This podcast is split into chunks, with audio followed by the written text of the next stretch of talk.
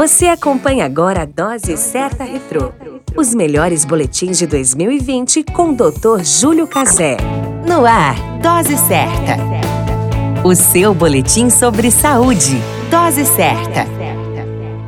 Olá, eu sou Júlio Cazé, médico de família e comunidade. Esse é o Dose Certa, seu boletim diário de notícias. E hoje o tema é trabalho e saúde mental. Bom, é de conhecimento geral que os transtornos mentais vêm assumindo um papel protagonista nos ambientes de trabalho e que geralmente são provocados pelos assédios morais, sexuais, as jornadas exaustivas, exigências das metas abusivas, eventos traumáticos, perseguições aos trabalhadores por chefes despreparados e até perda de direitos historicamente conquistados. O fato é que nossos trabalhadores estão mentalmente adoecidos e que as doenças mentais são comuns, como por exemplo a ansiedade, a depressão e os sintomas de burnout uma espécie de depressão específica dos cenários do trabalho. Muitas delas levam até o absenteísmo, né, que é a ausência do trabalhador, né, e muitos trabalhadores, o que pode gerar gastos a mais nas empresas, causando desconforto para os empregadores e o descontentamento por esses trabalhadores que são afastados por problema de saúde. É possível trabalhar sem adoecer? Essa é a pergunta que a gente faz. A resposta é sim,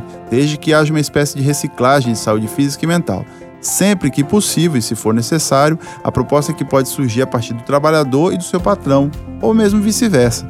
Quanto menos trabalhadores adoecidos, maior o lucro, menos gastos, maior satisfação para a empresa e para o próprio empregado. Essa é informação então, trabalhe sempre sem adoecer ou se adoecer, procure a ajuda médica e de profissionais capacitados. A qualquer momento retornamos com mais informações. Esse é o Dose Certa, seu boletim diário de notícias.